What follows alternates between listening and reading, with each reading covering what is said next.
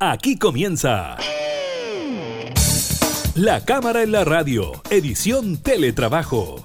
Una revisión de la agenda legislativa de las diputadas y diputados, con la conducción de la periodista Gabriela Núñez. Información, música y actualidad en La Cámara en la Radio, edición Teletrabajo, por Radio Cámara de Diputadas y Diputados de Chile.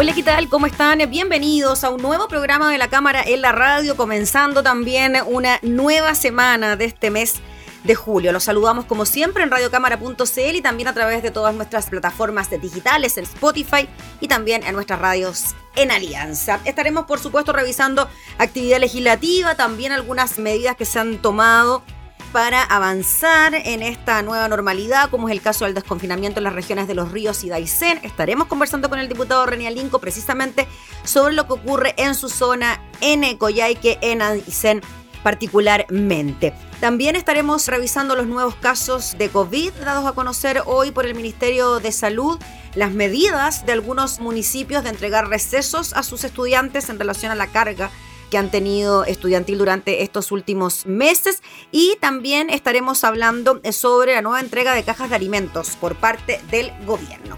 Iniciamos la cámara en la radio. De vez en cuando me acuerdo de esa vez, la primera vez que beso beso fuimos corriendo y que las ropas se nos fueron cayendo y que fue muy rápido, fue torpe y vergonzoso, pero pucha que fue rico, pucha que nos conectamos, pucha que se pasó tan bien, se pasó tan bien. Yum.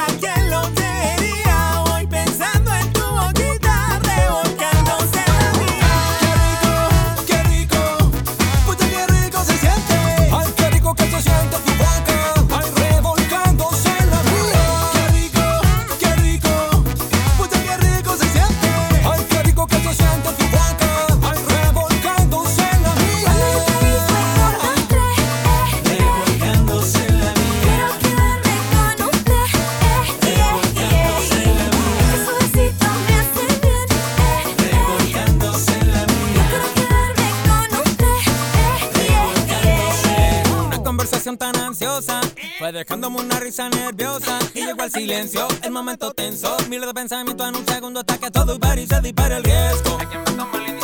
Y el vértigo. Tu boca loca que choca la mía, tu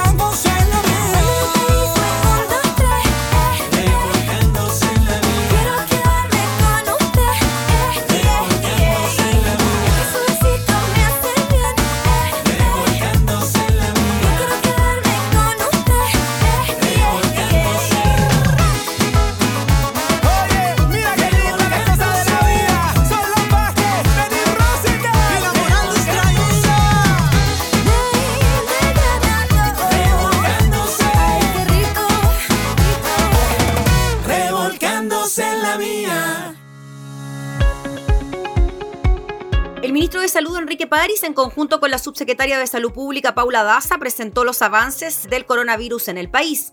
En el balance también estuvo presente la ministra del Deporte, Cecilia Pérez, quien hizo anuncios sobre permisos para que los clubes y los deportistas de alto rendimiento vuelvan a los entrenamientos. Por su parte, el ministro París agradeció al equipo que lo acompañaba, esto tras cumplirse un mes desde su llegada al ministerio. Sobre la pandemia dijo que la mejoría continúa y los casos positivos han variado en una disminución bastante importante, dijo el ministro. La tasa de positividad PCR actualmente es del 15%, nos estamos acercando afortunadamente a tasas de positividad muy bajas, destacó. Hay que reforzar la responsabilidad tanto individual como social y no solamente en estas regiones, sino también a nivel regional. Con respecto al reporte diario, la subsecretaria Paula Daza informó que en las últimas 24 horas se registraron 2.616 casos nuevos, de los cuales 1.985 son casos sintomáticos, 451 son casos asintomáticos y 180 son casos no notificados. Así es por sexto día en lo que va del mes de julio que se registran menos de 3.000 casos nuevos diarios. Con esto, el total de casos en el país asciende a 317.657. Sobre los decesos, la subsecretaria informó que se registraron 45 fallecidos de acuerdo a los inscritos en el registro civil. Acerca de esta cifra, la subsecretaria recordó que durante el fin de semana el registro civil tiene un número menor de inscripciones. Con esto, el total de fallecidos es de 7.024 compatriotas. Vamos también con otra información eh, que se dio a conocer precisamente en el em, marco del informe del MinSal, es que se anuncian cordones sanitarios en la región metropolitana. Valparaíso, Gran Concepción y Temuco para el fin de semana largo. La medida, detalló la subsecretaria de Salud Paula Daza, se iniciará el miércoles a las 6 de la tarde y terminará el domingo a las 10 de la noche. Recordemos que se viene un feriado este día jueves. Es por eso que los cordones comenzarán el día miércoles. Quiero recordar, dijo la autoridad, que hay prohibición para trasladarse a la segunda vivienda a lo largo de nuestro país. Por lo tanto, quiero hacer un llamado a que las personas durante este fin de semana, que va a haber un feriado entre medio, no se desplacen a la segunda vivienda para evitar disminuir la aparición de nuevos brotes.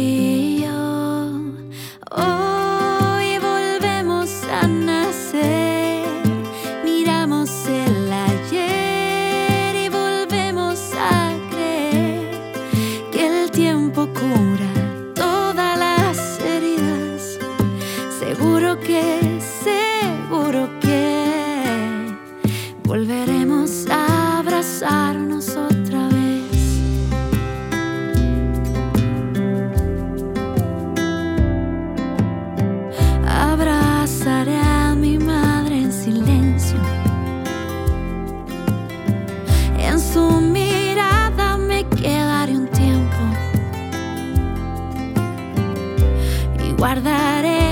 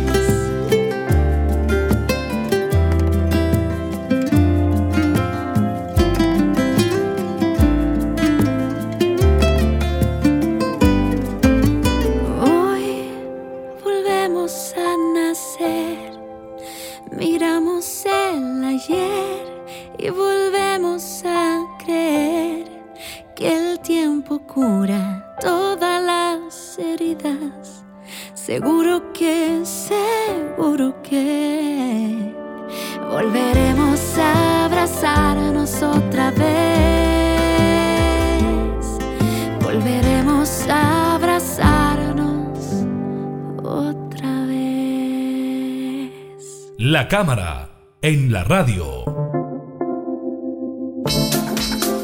Durante esta jornada, las regiones de los ríos y Aysén inician un desconfinamiento en forma gradual. Vamos a hablar precisamente de este tema. Nos comunicamos con el diputado por Aysén, el representa el distrito número 27, en la región de Aysén del general Carlos Ibáñez del Campo, el diputado René Alinco. Muchas gracias, diputado, por recibirnos allá en su zona. Entiendo que está en Coyhaique. Sí, ¿qué tal? Un saludo a todos los que nos están viendo a ustedes también que están trabajando telemáticamente, me imagino. Sí, pues aquí estamos, telemáticamente, confinados. Yo llegué el día viernes acá a la región y estoy en, en cuarentena. Así que igual estamos tratando de hacer algo por la causa. Oiga, diputado, ¿qué le pareció el anuncio que hoy día se concreta ya por parte del Ministerio de Salud de que comience este desconfinamiento gradual en la región de Aysén, también en la región de los ríos? Al parecer, la información llegó un poco por sorpresa, no se habría informado a las autoridades locales, como el alcalde de Coyhaique, por ejemplo. A ver, primero yo voy a hablar por la región de Aysén porque no, no, no, no, no he ido ni he pasado por la región de los ríos. Sí, claro. Pero debo decir que esto primero obedece, o sea, se anuncia con grandes titulares, porque tiene dos etapas. Una, se anuncia un cordón sanitario. Y junto con ello se anuncia todo un proceso de desconfinamiento. En lo primero, hace mucho tiempo que en la región de Aysén nosotros estamos pidiendo un cordón sanitario, algunos estaban pidiendo cerrar la región, etcétera. Estábamos de acuerdo en general cuando leímos el titular o escuchamos el titular del cordón sanitario. Pero cuando empezamos a revisar en qué consistía este cordón sanitario, nos empezaron a surgir dudas y después esas dudas se transformaron en desconfianza. Y eso es lo que está pasando hoy día. El cordón sanitario, yo lo dije mm, en forma directa, tal vez, sin el afán de descalificar a nadie, pero el cordón sanitario para nosotros es una mentira. ¿Por qué?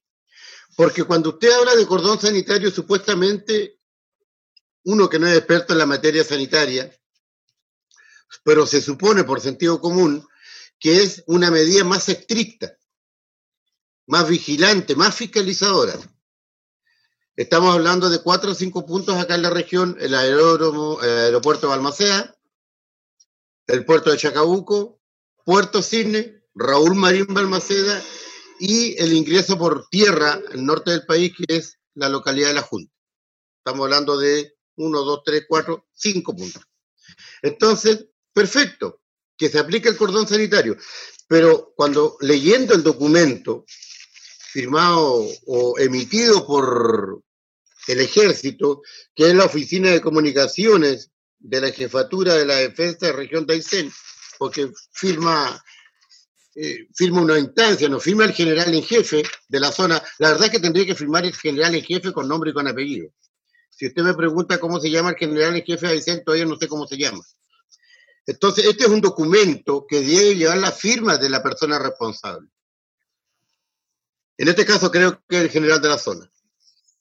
Y leyendo este documento, y en el punto 2 plantea lo siguiente, voy a leer textualmente, dice. Sí, por favor, diputado. Solo podrán cruzar a través de los cordones sanitarios que se establezcan aquellas personas que estén en posesión de un salvoconducto individual.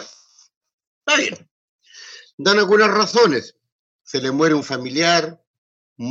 Hay gente, mucha gente, más de 2.500 personas al año que viajan al norte del país para asuntos de salud, de medicina otros que los pilló esta cosa por allá que tienen que venir, perfecto. O que los trasladaron del servicio, vienen a trabajar acá, ni un problema. Pero lo otro que nos preocupa es, dice, permiso de desplazamiento colectivo o permiso único colectivo. Y ahí es donde entramos en, desconfianza y nos paramos un poco a coloradas porque eso dice claramente de que se autoriza a grupos de personas pertenecientes a empresas y se le entrega un salvoconducto colectivo, o sea, grupal. Estamos hablando de la industria del salmón que trae mucha gente de afuera, las salmoneras. Hay algunas obras viales, por ejemplo, para el sur de la región, en el sector del Jofré, en la carretera austral. Hay una empresa, no recuerdo el nombre ahora, pero tiene más de 200 trabajadores en un campamento. Viene gente de, de, de Rancagua y otras localidades del país. Y eso mismo es con la con los permisos únicos colectivos. Diputado. Sí. Sí, no, es que yendo a eso, los pocos contagios que hubo en la región de Aysén, entiendo, se dieron precisamente por aquello que usted nos está relatando, pues, de personas que venían de otras regiones del país a trabajar en Aysén, ya sea en Salmonela o en obras viales, etcétera, y fueron las que provocaron los contagios en, en su región, pues. Los primeros contagios eh, fueron esos, ahora ya llevamos como 60 contagiados, pero el primero fue un gringo inglés que se bajó en Tortel. El gringo se lo llevaron para Santiago y ahora está feliz en Inglaterra. Nadie, no sabemos ni cómo se llama. Sí, pues. ¿Por qué digo esto? Porque es una irresponsabilidad que hizo él. Mm. Y el capitán del barco, el, el- el capitán de puerto, etcétera. Eso vendrá después de una investigación cuando esta cosa pase. Pero hubieron responsabilidades tanto de- de la administración del barco como de las autoridades chilenas que estaban ahí. Si el único que puso el grito en el cielo fue el alcalde, después que había pasado todo ello. Bueno, entonces, ¿pero qué es lo que pasa con esto? Usted lo dijo muy bien, la industria del salmón, obras viales, empresas de la construcción. A nosotros, los aiceninos, los habitantes de la región, cuando hablo de aiceninos no solamente hablo de la gente que nació acá, ¿eh? sino gente que vive acá también Mm. que tiene los mismos derechos nuestros. Se nos obliga a hacer una cuarentena, porque hace anteriormente acá se había decretado una cuarentena eh, preventiva. Yo en este momento estoy en cuarentena porque llegué hace tres dos días acá Sí, claro. y me parece bien. Pero seamos prácticos. Una empresa normalmente vienen 30, 40, hasta 60 trabajadores por día. Van y vuelven, van y vuelven. Eso es lo que vemos nosotros por vía aérea. Van y vuelven. Diputado, ¿y a dónde vuelven? Disculpe la ignorancia, pero son trabajadores que vienen, por ejemplo, desde otros puntos del país lejanos, como Santiago, Rancagua o más cerca de Aysén. Es que nosotros la, la única conectividad directa que tenemos con el resto del país es Puerto Montt. O sea, de Puerto Montt por el norte. Y que quede claro, ¿ah? nosotros no estamos en contra de los trabajadores que vienen con mucho No, sí, sacrificio. No, sí, pero hay que dejarlo en sí, claro. claro. con Ah, muchos sacrificios. En estas condiciones dejan a su familia, a sus hijos, Mm. esposas, padres, en fin, solo. Igual tiene que venirse acá a ganar los porotos, ¿no? que se entienda bien. No es un chauvinismo ni mucho menos. sí, sí. Pero esta gente se va a sus lugares y después de un plazo de 14, 15 días vuelven para acá. Según este documento tendrían que hacer cuarentena. Supongamos, le decía adelante yo a una periodista de- del canal, de la Cámara, ¿qué pasaría? ¿Usted cree que una empresa, cualquier empresa, salmonera, vial, de la construcción, etcétera, va a tener 30 trabajadores, 50 trabajadores acá en la región de Aysén en cuarentena, dándole comida, pagándole el alojamiento, pagándole un sueldo y revisándolo permanentemente en- en- durante 15 días? Eso es imposible. O sea, diputado, podríamos decir, o lo decimos tajantemente, usted llega a Aysén desde Valparaíso, pasó por Santiago, tomó un avión, hace cuarentena, qui- 14 días encerrado en su casa, pero los trabajadores que van a Aysén precisamente a trabajar, imposible que hagan una cuarentena, van a ir directamente a sus lugares de trabajo. Imposible. ¿Qué es lo que dicen los empresarios del salmón y otros? De que esos trabajadores van a hacer o están haciendo cuarentena en sus lugares de trabajo. Eso es mentira. Por eso es que yo hablo, con el respeto de los que redactaron este documento, que este es un, una bar- eh, un, un cordón sanitario mentiroso. Y esa es la primera parte. Y ahí yo me comuniqué con el ministro de Salud, el cual agradezco su gentileza, en fin, nos atendió muy bien y se comprometió a revisar ¿Mm? con detalle y con calma la situación de Aysén. Porque este documento oficial no fue hecho pensado en Aysén. porque aquí entramos a la otra etapa, al desconfinamiento. Oiga, diputado, sobre eso le quería preguntar, porque fíjese que leía las declaraciones del alcalde de, de Coyhaique y llama la atención ciertas medidas que se anuncian para Aysén, desconociendo un poco incluso el clima de la zona. Por ejemplo, se habla de deportes al aire libre, cuando se dice que allá el único deporte que se practica es voleibol, básquetbol y baby fútbol, porque son... Eh, en, lugares cerrados, porque ahora ya hay nieve en el sector, por lo tanto es bien difícil hacerlo en lugares abiertos. Entonces se dice que las medidas no se tomaron pensando en lo que ocurre realmente en Aysén. ¿Usted concuerda con eso? Sí, concuerdo con Alejandro Guala, porque primero, al parecer, los alcaldes están reclamando que no fueron consultados. Y usted sabe, igual que yo, que la primera instancia política donde recurre el ciudadano, el vecino, es el municipio. Eso es lo primero que recurre. O, va a golpear las puertas de la municipalidad. Y al parecer, por lo que dice Guala y otros alcaldes, no fueron consultados sobre esto. Pero mire, si esto es tragicómico, porque dentro del punto del desconfinamiento, que no lo tengo acá, pero salen varias, como seis otros u ocho exigencias sí, sí. o anuncios. En el desconfinamiento, por eso que yo separo este anuncio en dos, dice, podrán asistir a cines, teatros y molt. Y Aysén, no tenemos cine, parece mentira, pero no tenemos cine, tuvimos antes, no tenemos cine, no tenemos teatro, nunca hemos tenido teatro, y tampoco hemos tenemos molt. Entonces, yo le decía al ministro el otro día, el jueves, cuando me reuní con él, en broma y en serio. Es como tragicómico, ¿no, diputado? En verdad, es como.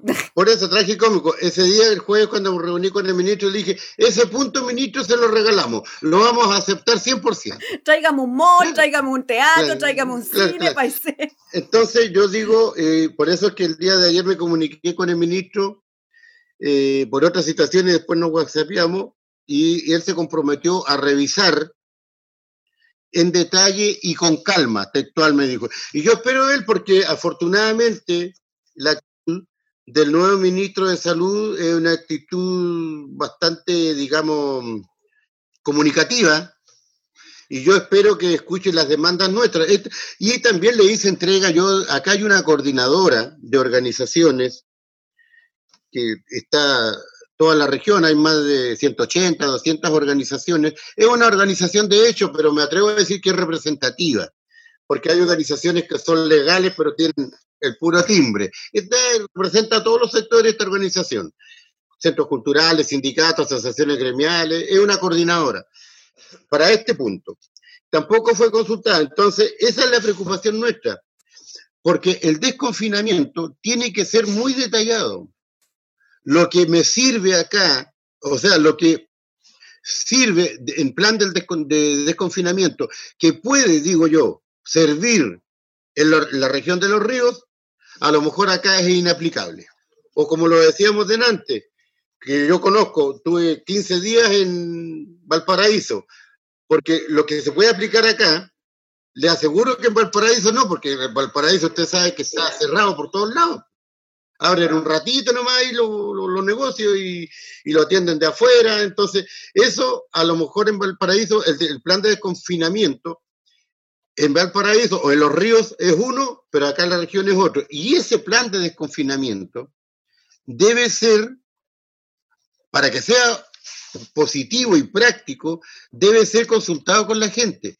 Eh, hay algunos que pretenden cerrar la región. Yo no estoy de acuerdo en cerrar la región porque no se pueden paralizar las cosas productivas guardando la seguridad sanitaria, que es lo primero. Y en el plan de desconfinamiento, aquí se produce una pequeña división porque por una parte hay algunos que quieren aplicar ya el no al desconfinamiento, pero resulta que hay, están los pymes, la persona que tiene un restaurante, que tiene una cafetería, el que tiene un, un carrito de comida, etcétera, etcétera. Ese necesita que se aplique el plan de desconfinamiento pero en forma paulatina, muy, muy, detallada, muy vigilante, muy, muy finita, digamos, en cada lugar, porque lo que sirve acá en Coyhaique seguramente no sirve en Portaicén, o lo que sirve en Portaicén no sirve allá en, no sé, en Villa Oiga, diputado, para ir cerrando y hacer la comparación de lo que usted nos comentaba que podía pasar con los trabajadores que fueran a Aysén a sus distintas labores, mencionar lo que ocurrió. ¿Que viene? Eh, sí, claro, mencionar lo que ocurrió, por ejemplo, en Calama, Antofagasta, en Rancagua, con las mineras, donde continuaron trasladándose trabajadores en charter y ya sabemos lo que ocurrió en esta zona y la cantidad de contagiados que hay en Codelco. Entonces, quizás tomar como ejemplo aquellas regiones para evitar que esto vuelva a ocurrir en el CEN en, Co en Coyhaique, en su zona. Mire, yo le decía al ministro el otro día y ayer igual hablé con el jefe de gabinete también, uno de los principios de la medicina desde que se descubrió la medicina es contemporánea, digamos, es la prevención.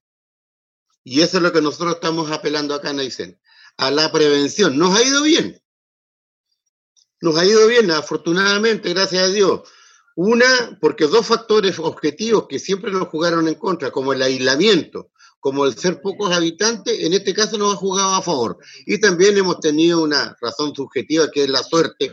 Crean o no crean en la suerte, yo creo que aquí algún factor subjetivo jugó esto y nos ha tratado bien la gitana, digamos.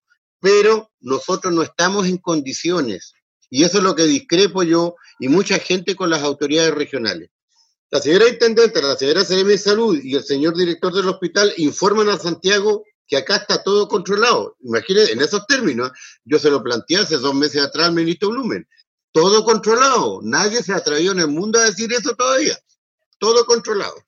La intendente acá y las autoridades de salud han dicho eso. Y por lo tanto, eso es lo que se informa a Santiago.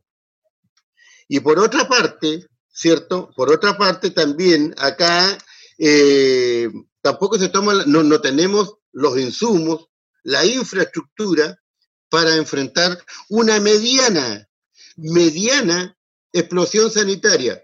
Palabras de algunos médicos que no, se, no lo han dicho justamente públicamente para no asustar a la gente, en fin, pero el colegio médico de la región tampoco está de acuerdo con algunas medidas que se han tomado.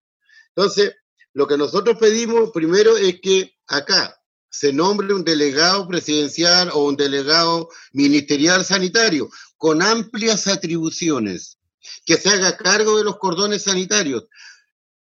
En los cordones sanitarios, menos uniformados, menos militares, menos carabineros y más funcionarios profesionales y técnicos relacionados con la salud, con la salud. Y este encargado sanitario, ministerial o presidencial, que no puede ser ni político, no puede ser ni funcionario público de estos de confianza de los gobiernos y tampoco un formado. Tiene que ser, ojalá, un médico, una enfermera, un enfermero universitario, en fin, gente que tenga los conocimientos para este tipo de cosas. Obviamente también tiene que estar los militares ahí por cualquier cosa, usted sabe que de repente, pero fundamentalmente eso. Yo lo único que queremos ahora es eh, hay una reunión, no sé si hoy día o mañana, con el ministro a, través de Zoom. Se está anunciando que va a venir el ministro de Salud, parece que no va a venir él, va a venir la, la, directora nacional de Seguridad Ciudadana, el ministro de Defensa. La verdad es que nosotros no queremos acá que venga la señora de Seguridad Ciudadana ni el ministro de Defensa. Si no estamos en guerra, no tiene nada que hacer espina acá. Acá nosotros queremos la presencia del ministro de Salud y que se reúna, ojalá, con la gente, porque vienen, bueno, como pasa en todas las regiones, vienen los ministros, lo agarra la intendenta, los seremis, los gobernadores, y, ahí le cuentan su verso. Entonces, nosotros entendemos que la situación acá es difícil y delicada. Prevenir, eso es lo que queremos nosotros. Y para prevenir, ¿quién conoce mejor la situación de la, de la población, de los adultos mayores? Es justamente la gente y los dirigentes sociales. Y es más, aquí ya usted sabe que en la última sesión en el Congreso se está hablando de un 20, un 25% de cesantía. Yo creo que acá también ha aumentado terriblemente la cesantía, para que la gente sepa. En Coyhaique ya hay tres o cuatro ollas comunes, en Puerto Aysén y otras localidades.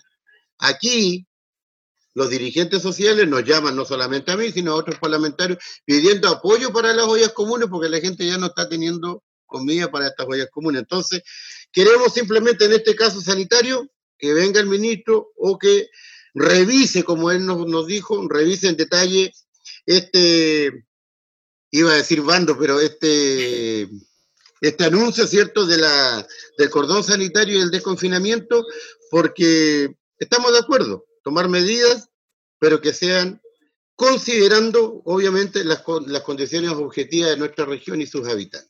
Muy bien, pues diputado René Alinco, le agradecemos por el contacto, por eh, darnos cuenta de lo que realmente ocurre en eh, su región y también de las preocupaciones y aprensiones que existen en, en, su gente. Así que muchas gracias por el contacto, que esté muy bien. un saludo a todos, que estén bien. Gracias, chao. Gracias, diputado. Era el diputado René Alinco desde Aysén eh, conversando sobre la situación de desconfinamiento para su región. Estás escuchando La Cámara en la Radio, edición Teletrabajo con la conducción de la periodista Gabriela Núñez.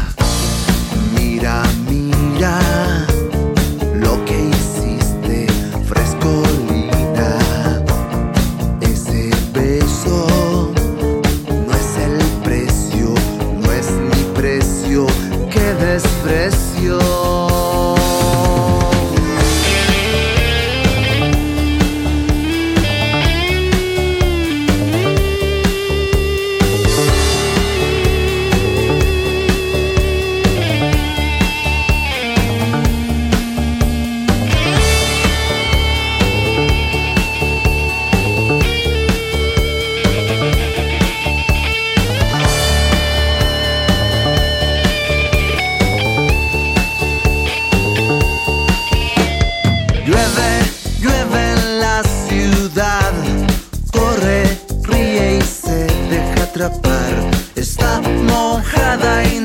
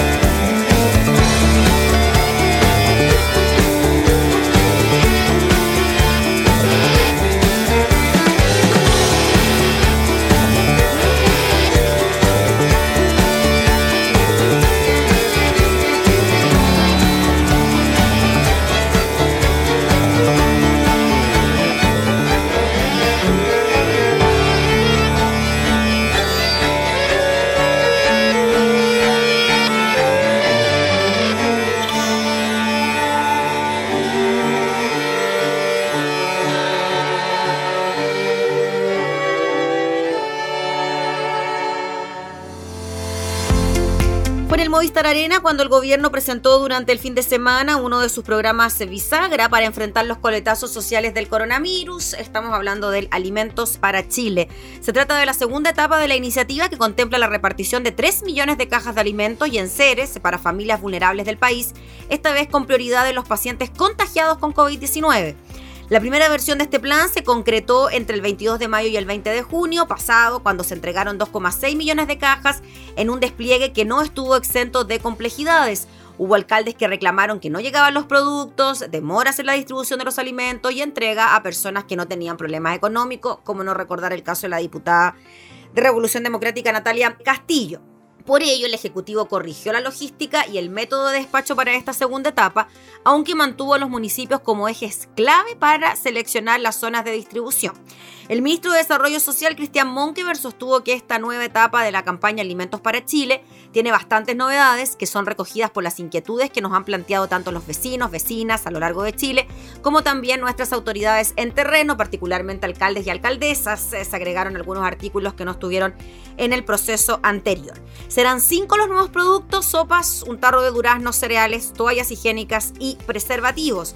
Estos se sumarán a los 15 elementos que ya estaban incorporados en el proceso anterior, que son harina, azúcar, fideos, tallarines, arroz, té, atún, aceite vegetal, salsa de tomate, legumbres, leche en polvo, sal, puré, jabón líquido y también detergente. De los 3 millones de cajas a entregar en esta segunda etapa, un millón y medio serán distribuidos en la región metropolitana y es así que el intendente Felipe Guevara explicó ciertos cambios operativos que se incorporarán y aseguró que las canastas se despacharán lo antes posible una de las comunas que recibió más cajas durante la primera etapa del Plan de Alimentos para Chile fue La Pintana. Se trata de una de las zonas más vulnerables de la región metropolitana, por lo que allí la distribución de insumos es esencial. Su alcaldesa Claudia Pizarro destacó la labor del municipio durante el primer proceso, donde recibieron 48 mil cajas, pero que, según informó, tuvo un alto costo de distribución para el municipio. Invertimos, dijo, cerca de 90 millones de pesos entre arriendo de camionetas, mascarillas para los funcionarios, overoles, camiones y otros medios. Otra de las dificultades señaló que fue la entrega, claro, que esta contemplaba una caja por vivienda, no por familia. Entregamos 48 mil cajas, pero acá hay 60 mil hogares. En una casa vive más de una familia. Y hubo descontento de la gente porque no se estaban contabilizando a los allegados o a la gente que más lo necesita. Esos aspectos entonces deberían ser tomados también por el gobierno a la hora de seguir entregando estas cajas y seguir avalando también esta medida que ha sido duramente cuestionada, aunque no se descarta, ojo, a la entrega de algún tipo de tarjeta que permita la compra de alimentos, así como una transferencia directa de fondos que están contemplados también dentro de los anuncios del gobierno para paralizar entonces que avance el proyecto del 10% de retiro de los fondos de la AFP, que ojo se discute esta semana en la Cámara, martes, y se votaría el día miércoles.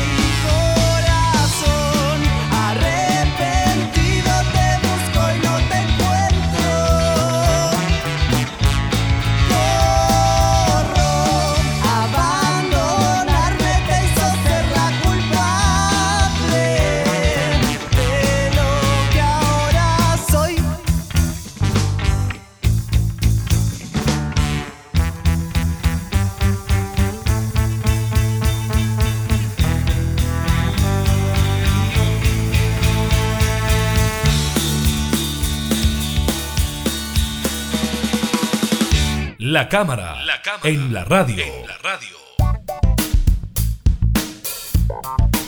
Vamos al área educativa luego de que la comuna de Maipú anunciara un receso escolar de dos semanas para los 26 colegios que administra el municipio. Durante el fin de semana nuevas comunas han ido sumando a la iniciativa. Es el caso, por ejemplo, de Independencia, de Las Condes, cuyos alcaldes también informaron sus propias pausas educativas, dado el estrés y agotamiento que, según acusan, se encuentran en sus comunidades escolares. En Independencia, el receso se extenderá por una semana, entre el lunes 20 y el viernes 24 de julio, es decir, la próxima semana. En tanto, en Las Condes, la pausa se dividirá en dos, una semana en julio y la otra en septiembre. No obstante, desde el Colegio Profesores aseguraron que el listado es mucho mayor y que ya hay cerca de 50 municipios que han tomado la decisión de congelar las clases por algunos días de julio, como Calbuco, Coronel y Puerto Montt. Es por eso que desde el Magisterio hacen un llamado al Ministerio de Educación a declarar un receso oficial, pese a que en abril ya se decretaron, recordemos, dos semanas de vacaciones de invierno. La necesidad de contar con un receso pedagógico en el mes de julio es una necesidad real, dijo el presidente del Colegio de Profesores, Mario Aguilar. Acá ha habido un trabajo muy exigido al que han estado sometidos todas las comunidades educativas. Según señala el presidente del magisterio, hay una condición en el país de alto estrés y el formato de trabajo a distancia ha sido extremadamente exigente. En respuesta a esta solicitud del Mineduc, se divulgó un instructivo a través de la División de Educación General en que se indica que existe espacio para que cada comunidad escolar reacomode sus actividades a causa del carácter excepcional de la pandemia, independiente de las vacaciones de invierno que ya se tomaron en abril. En el documento se recalca que dentro de un marco flexible, las comunidades pueden adecuar sus actividades a las necesidades de los estudiantes durante el periodo de cuarentena y suspensión de clases presenciales. Habló de esto el ministro de Educación, Raúl Figueroa, reconoció que las clases a distancia han significado un desafío para docentes, alumnos, familias que han debido adaptarse. En ese contexto, desde el Ministerio de Educación y en el ámbito de una amplia flexibilidad, le hemos señalado a los establecimientos educacionales, dijo el ministro, que pueden modificar sus actividades adecuándolas a las necesidades de sus comunidades educativas y a las características de sus proyectos en el marco de las condiciones difíciles que el país está viviendo. Asimismo, explica que también se pueden realizar otras actividades como ejercicios de contención emocional, tanto para docentes como para alumnos, planificaciones, reflexiones que permitan combinar la importancia del seguro aprendiendo y de adecuarse a la realidad que se vive hoy en el país. Te escribo, querido.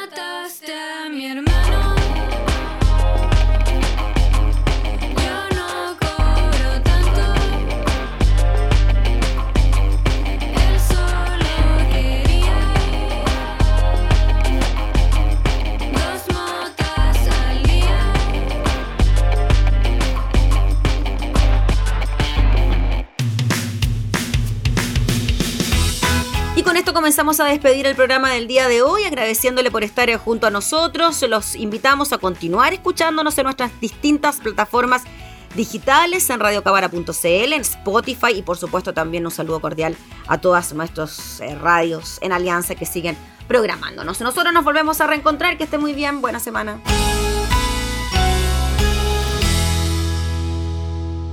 Hemos presentado La Cámara en la Radio, edición Teletrabajo. Una revisión de la agenda legislativa de las diputadas y diputados, con la conducción de la periodista Gabriela Núñez.